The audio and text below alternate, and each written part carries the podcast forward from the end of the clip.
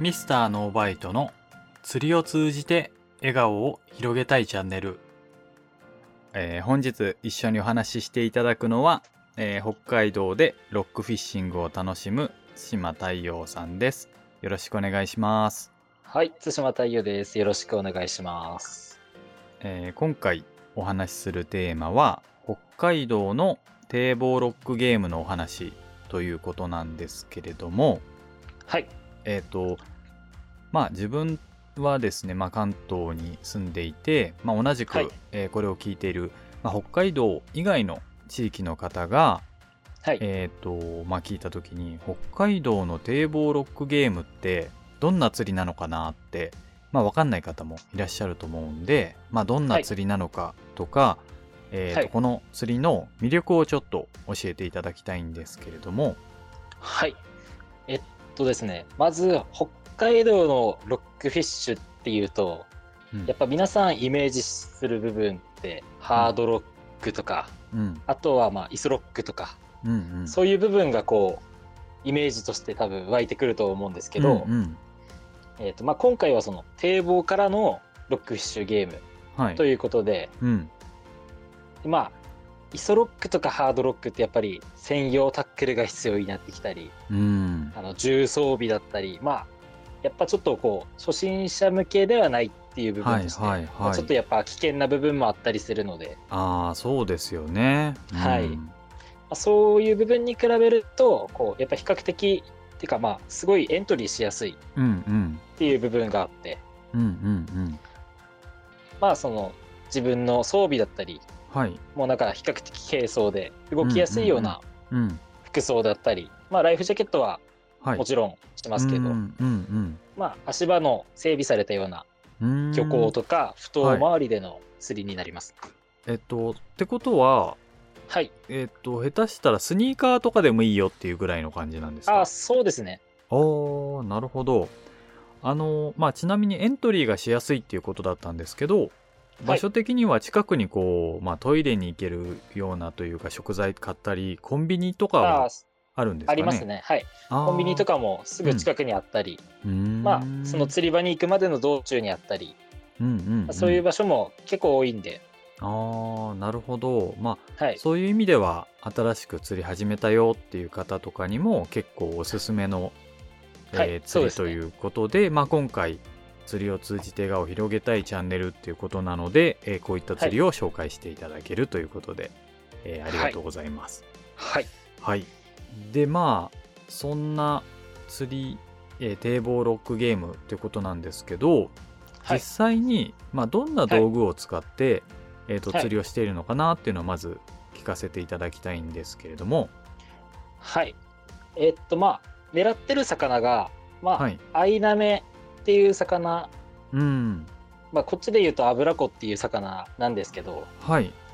えっと、アイナメだったり、まあ、ソイだったり、うん、まあ、そうういうような魚を狙っていくんですけど、ん。うん。えっと、それを狙うのに、まあ、タックルは結構、あの、好きなタックル使えるっていう部分があって、うん。例えば、メバルロット、うん。はい。まあ、バスロット、うん。あとは、まあ、シーバスロットとか、うん。そういうんルアーを使う、まあ、ロットですよね。うん。うん。で、結構簡単に狙うことができるんで、うーん。それは、えっと、今のお話でいくと、はい。スピニングが多いんですか？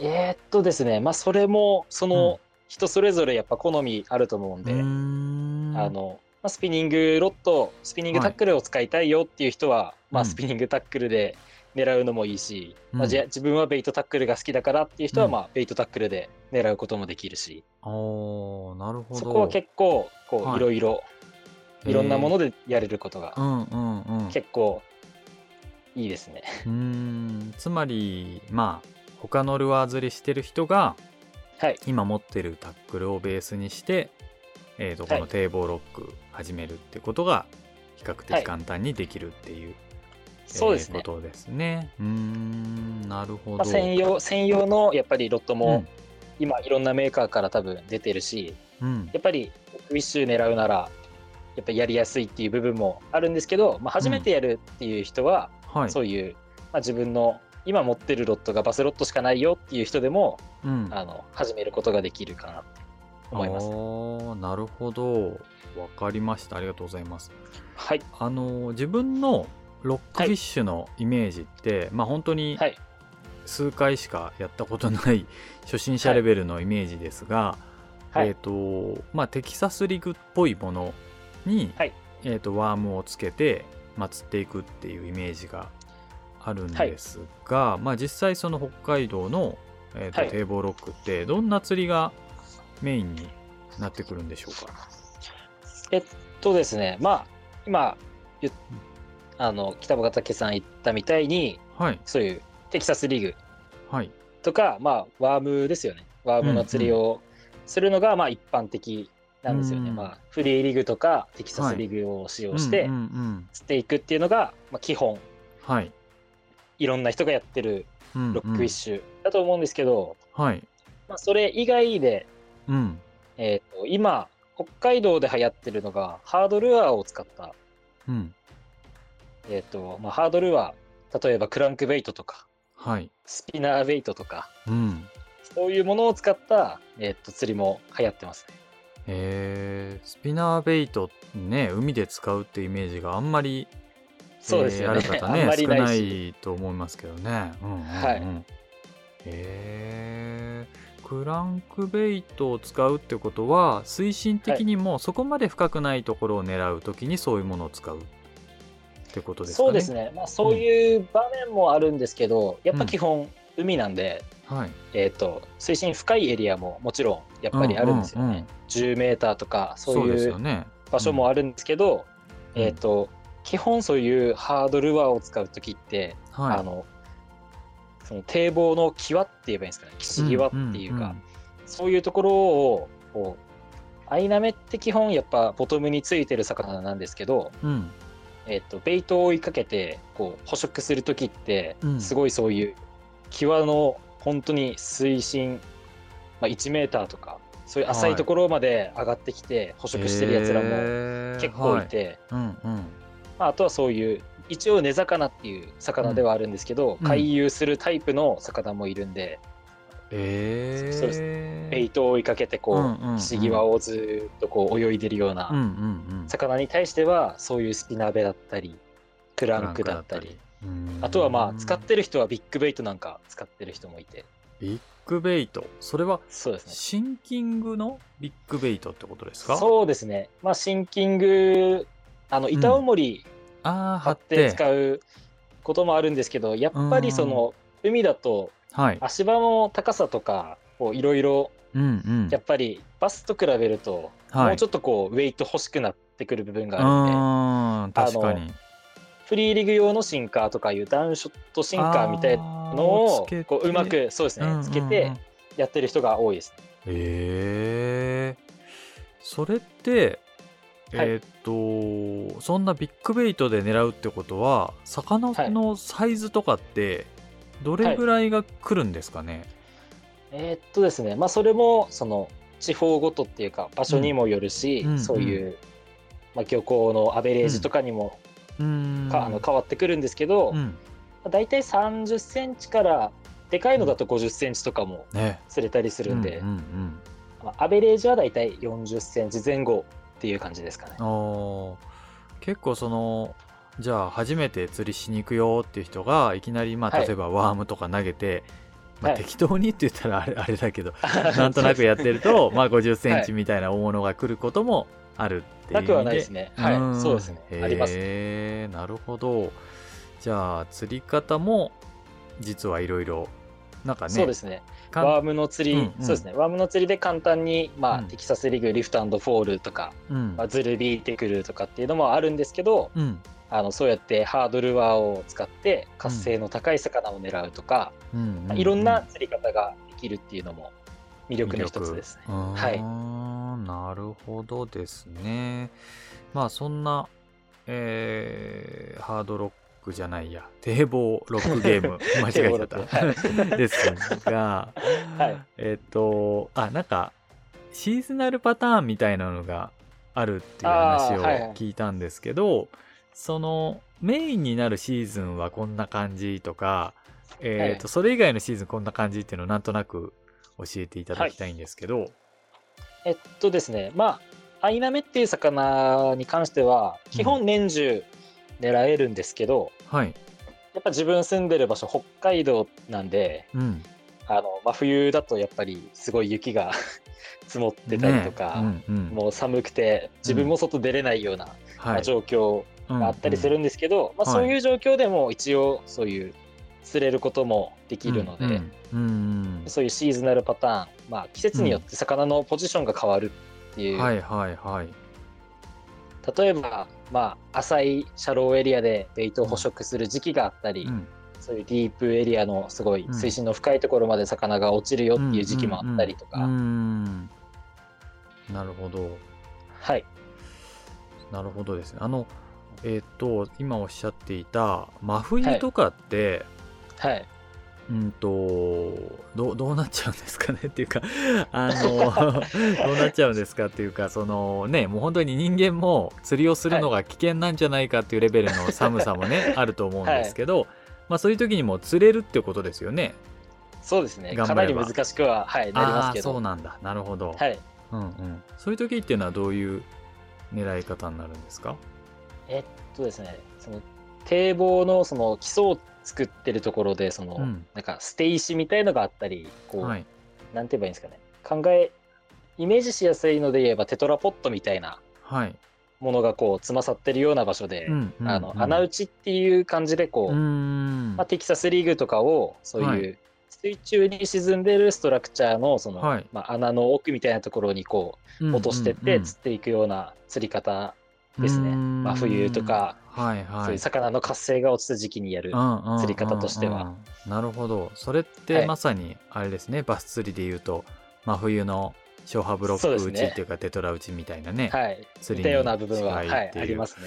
なんかねそれを聞いてるとすごいこうバス釣りに通ずるものがあるなって、ルアーのチョイスにしてもそうですね。ありますけね。ど、はい。あの対馬さん自身はバス釣りって、あの今までやってきたりしてたんですか？はい。うん。えーっとですね、本当にもう、ちょっとしかやってないんですけど、うんえーっと、まあ自分は、その、見る方の、うん。うんなんて言うんですかね、コンテンツでバス釣りって知って、はい。はいまあ、北海道やっぱりバスいないんで、うん。バス釣りできるまあ環境がないんですよね。うんうん。そうですよね。それでもまあ自分その北海道であバス釣ってみたいなとかそういうバス釣りうんうん。すごいかっこいいなみたいな感じで自分はそのうんうんバス釣りから釣りの世界にうん。こう興味を持った人間なんで。うあそうなんだ。そこが入り口ってことですか？そうですね。そこが入り口だったので。ええ面白い。なるほど、で、まあ、北海道ではまあバスいないんでうん。なんかこう北海道でそういうバス釣りみたいなことしたいなと思った時にうん、ロックフィッシュっていうあージャンルを見つけてでそこからこううんうん。初めて多分釣ったのが、うん。クランクベイトでうん。クロソイっていう魚がいるんですけど、うんうん。クロソイって魚を初めてクランクベイトでこう狙った時、うん。狙ったっていうかまあうん。釣れるんじゃないかなと思ってやってみたらうん。本当に釣れたって。はいはいではこういう釣り方もいうん。ああるんだっていう、うんうんうん。まあそういう部分でうん。どんどんどんどんロックフィッシュの方にのめり込んでったっていう、感じでしたねね。なんか結構ロックフィッシュって口が大きめでこうちょっとブラックバスに近いような、あのみ見た目っていうかそのまあ口とか結構ね形はい、ね形結構似てますもんね。はい、似てますね。あーなるほど。まあただアイナメに関しては、うんあのちょっとこう形うん違うんですよね。まあ、そういう系統のうんうんか魚の形と、また口の形も全然違あって、そうなんだなるほど。はい、へさっきねあのさっき言ってた普通のテキサスリグとかの。釣りの方だと、うん。あのイメージしてるのは多分すごいこう、うん4インチとか5インチのボリュームでっかいワームをつけて釣るみたいなはいはいはいはい。イメージだと思うんですけど、はい。これ堤防ロックだとちょっと違ってうんやっぱ飛距離をこう出したいとかうんそういう、まあ、漁港の中で繊細に釣りしていきたいっていう部分は多分うんうん。いろんな人あ北海道でやってるいろんな方が多分持ってる考えだと思うんで、あの使ってるワームとかもうん。うん2インチとか3インチぐらいの比あ較的こう小さめのあ結構ちっちゃいイメージですね。んそうですね。うん。小さめのワームを使ってうん。こう釣ってるっていうような感じがしますね。ん。そのちっちゃさのワームをに対してシンカーはどれぐらいでやるんですか、えっとシンカーは、うん。まあその水深だったり、うん。まあ、使う場所の、まあ、風とか、うんそういう状況にもやっぱり寄ってくるんですけど、うん、自分は 3.5g から上は 42g っていう結構かなり幅広い、幅がありますよね。そうですね、うんうんうん。まあ、基本基本はやっぱ 14g とかあーぐら17.5い。おー。2分の1オンスとか、まあ、うんうん。その辺を基準にこうなるほど。水深が浅くてちょっとこう、うんうんちょっとライトに攻めたいなっていう時は軽くしたり、へー。あとはま遠投みたいな感じで本当にうんうん100メーター近くまで飛ばしたいよっていう時は 35g とかうん 40g うんうん。とかそれぐらいのシンカーまで使ってます、へー。なるほどですね。はい。はい、ありがとうございます。まあ、はい。そんなロック、えー堤防ロックなんですけど、はい。お話伺ったところ、なんか、はい堤防ロックの大会とかもやっているっていう話をそうですね。聞いたんですけど、はい。あのーどれぐらいの人が参加するんですか？そういう大会とかやると。えっとですねまずトーナメントとまあ地方で行われてる大会2パターンがあって、はい。でまあトーナメントの方は年間順位競うような本当にもううん。バス釣りみたいなうんうんうん。感じなんですけど。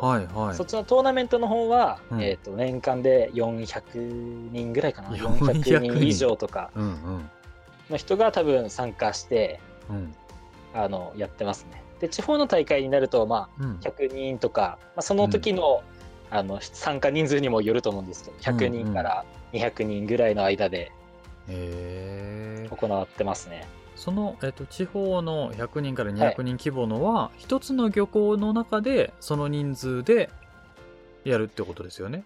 あそれもあの、まあ、そのあれなんていうんですかねその大会にもよるんですけど、ただやっぱ一つの漁港に100人だとちょっとね溢狭いですよれ返っちゃうんね。で、ね。あのそういうそういう地方で行われてる大会は、まあはい。エリアごとにこうエリアが決められてて、あの例えば不当回りとか、そういう堤防漁港とかそういうここは釣っあーて釣りしていいですよっていうまあ、ーエリアが何個か決められてるようなはい感じで、えでまあ自分がそこにあここの漁港を釣れるから行こうー、みたいな感じでこう。なるほど。はい。それって例えば朝はい。集合するじゃないですか、で大会のミーティングみたいのがあってはい、はい。じゃあみんな行ってらっしゃいって言ってそれぞれみんな好きな場所に行ってはい。で魚釣ってキープして生かしといてではい。またその大会本部みたいなところに魚を持ってくっていうことなんですか？あそうですね。流れとしては。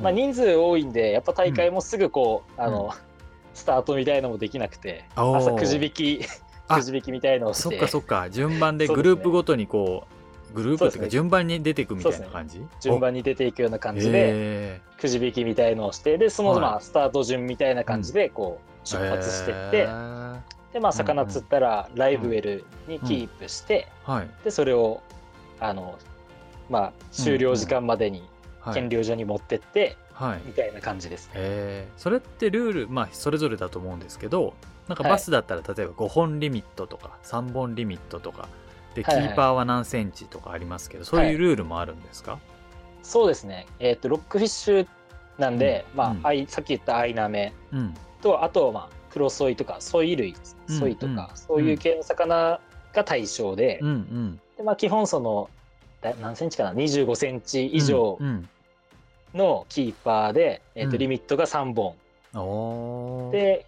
それの合計3匹の合計ウェイトで競うみたいな感じですね。えーのフォーマットがまあベースというかそういうの。が多いってことですね。そんな感じですね。はい。へえなるほど。まあそのお話を聞く限りこうかなり盛り上がってるのかなっていうイメージが思ったんですけど。すごいですね。すごい盛り上がってますね。へー。多分初心者っていうかまあ始めやすいっていうのもあるし、うんうん。そうういう奥深いところもあるっていうのがやっぱりん人気な釣りになっていく部分があるのかなっていうあーなるほど。なんかはい。正直その自分関東にいるとあんまりそこまでこうなんだろう北海道でその堤防ロックがそこまでこう熱いっていうのが分かんなかったんですごい、ああ、うん、新鮮な気がしました。いや詳しい方は知ってるのかもしれないですけど 自分とかねあのバスがメインでちょっと海釣りもやってるまあぐらいそうなんで,、そうですよね。そうするとねなかなかそうだから結構今日お話聞いてて面白いなと思っていて結構楽しい、うん。ね楽しそうですよね、楽しいジャンルですね。うんはい。うん、でまあそうやって大会をしているからそれに参加する人もいるしあのね自分はこだわって例えばスピナーベイトとかハードルワーで釣りたいんだっていうこうマイゲーム的なことをしていく人がいたり、はい、うん。いますね。いると、まあ、そういう楽しみ方があったり、えー、と友達と一緒にまあ単にこう釣って楽しむっていうそうですね。うん。友達とワイワイ釣りしながら楽しめて、うんうんうん。はい。まあいろんな楽しみ方ができる、えーはい。堤防ロックだよっていう、まあ、そういったところが魅力ということですよね。そうですね。魅力ですね。うんうんうん。でまあ対馬さんは、まあ、この堤防ロックの釣りを、まあ、はい。広めるというかなんて言うんだろう。広めるでいいんですかね。広めたいなということでそうですね。いろんな人でやってもらいたい。うん、やってもらいたいということであの YouTube チャンネルえっ、と、あはいはやってらっしゃるということで、えっ、と、3チャンネルでしたっけ？そうですね。3太陽のチャン3、SUN チャンネル、SUN に、はい、チャンネルで。カタカナでチャンネルで検索すると出てくるということなんですが、まあ、はい。そういったね、活動というか発信をしていくと、はい。釣り全般ちょっと、えーまあ最近年課題になってるのはやっぱり釣り場でのマナーのことっていうのがあると思うんですが、ああ、そうですね。うんはい。例えばまあ釣り人増やすとなるとやっぱり、えー釣り場のゴミの問題だったりとか、はい。えーまあその釣り場でのトラブル、えーとはい。例えば先行者の方がいるのにこう割り込んだりとかっていうのはいはい。がまあなっちゃって。だからまあ例えば自分のゴミ自分で持ってったもののゴミは自分で持ち帰るだとか、はい。えー、と先行者の方がいたら声をかけるっていうようなことはまあ釣り全般でのまあ当たり前って言ったらあれだけどみんなねそこは気をつけてやっていきましょうってことにはなってますが、えー例えば自分みたいな人がパッと行って釣り場に行ってやろうってなった時にそのローカルの、まあローカルのルールなのかどうかわかんないけどそういったマナーとかルールって意外とわかんないとなんていうの、本当はいけまあない、ね。ことをねやっちゃったりするといけないので、なんとなくそういうことがあれば、えー、と教えていただきたいなと思ってるんですけど、えーっとですね、まあ、釣りする場所がやっぱり埠頭とか、まあ、漁港とかっていう海なんで、うん。まあそういう場所が多いと思うんですけど、はい。えーっと漁港にはやっぱり漁師さんいたりするんですよね。うん。まあ、漁師さんがこうなんか仕事をしてたりすることもあるんで、はい。あの車の駐車とか例えば、あのそこで釣りするなとかってまあ言われた時にはもうこう、うんうん。すぐやめるような形でやっぱり漁師さんの邪魔しないように、んうんうん。